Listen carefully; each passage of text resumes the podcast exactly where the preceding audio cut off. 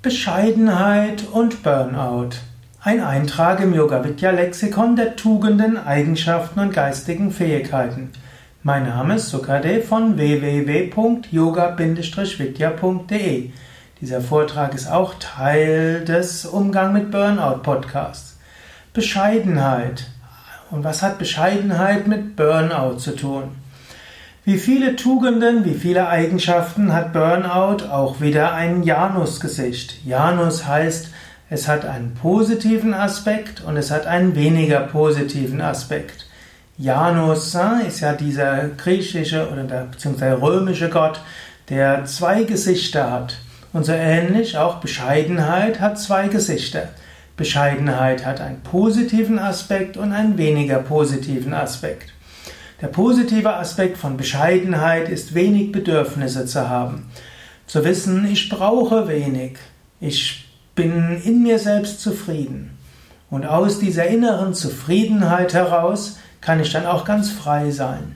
Eine gewisse Ungezwungenheit ist wichtig, eine gewisse innere Freiheit ist wichtig. Und diese bekommst du am leichtesten eben durch eine gewisse innere Bescheidenheit. Daher, Bescheidenheit kann ein Mittel gegen Burnout sein. Und du kannst dich jetzt selbst gerade fragen, welche Ansprüche habe ich an mich? Welche Ansprüche habe ich an anderen? Müsste ich vielleicht lernen, mit weniger zufrieden zu sein? Es gibt ja auch diesen berühmten Ausspruch der Stoiker, wie Cicero, Seneca oder Marc Aurel, die sagen, mach dein Glück nicht von dem abhängig, das nicht unter deiner Kontrolle steht. Das ist eine großartige Aussage. Mach dein Glück nicht abhängig von dem, was außer deiner Kontrolle steht. In diesem Sinn heißt das auch, sei bescheiden, äußerlich bescheiden und innerlich zufrieden. Das ist ein gutes Rezept, eine gute Möglichkeit, wirklich gut auch zufrieden zu sein. Wenn du diese innere Bescheidenheit hast, hast du diese Freiheit. Wenn du diese Freiheit hast, dann kommst du nicht in einen Zwang, dann stellt sich die Frage des Burnouts nicht. Bescheidenheit hat aber auch eine zweite Bedeutung. Bescheidenheit heißt auch, dass du zu bescheiden bist, um dir selbst das zu nehmen, was du brauchst.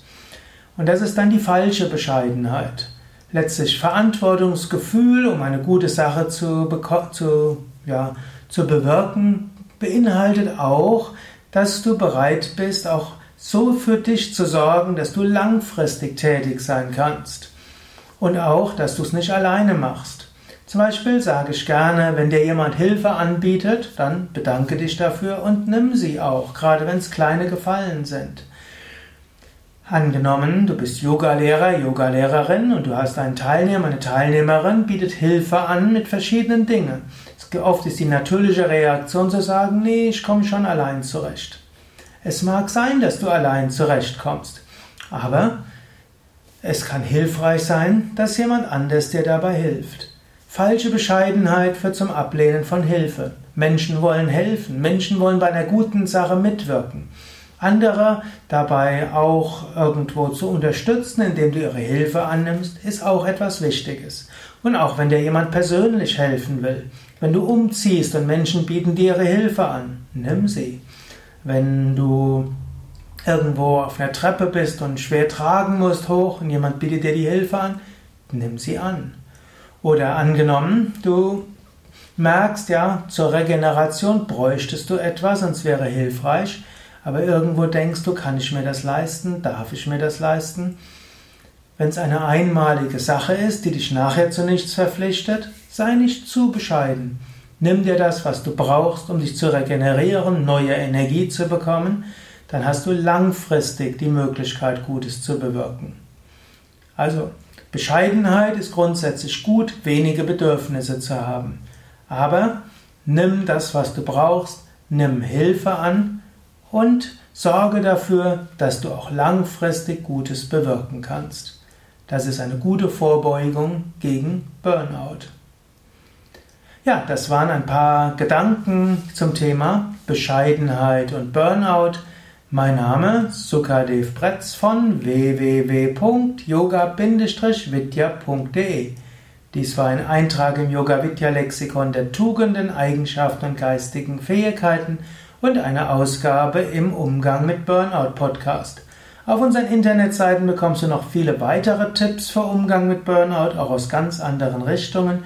Du findest auch Seminare zum Thema, auch Yogalehrer Weiterbildungen, wie du auch Yoga so unterrichten kannst, dass es besonders hilfreich ist, gerade auch bei drohendem Burnout. Denn es gibt inzwischen viele empirische Studien, die zeigen, Yoga ist hilfreich, auch gegen Depression, auch gegen echtes Burnout. Yoga ist aber vor allen Dingen hilfreich, dass du erst gar nicht in ein Burnout hineinkommst.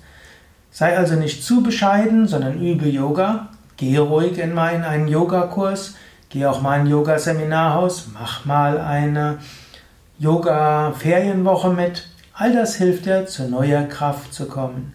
Tu etwas auch dafür, dass du es langfristig machen kannst. Ich könnte auch sagen, tu etwas für dich, aber ich mag dieses eigentlich gar nicht so. Tu etwas, dass du langfristig tätig sein kannst. So kannst du deiner natürlichen Bescheidenheit helfen und du kannst gleichzeitig dafür sorgen, dass du auch langfristig Körper und Geist gesund und voller Energie hältst.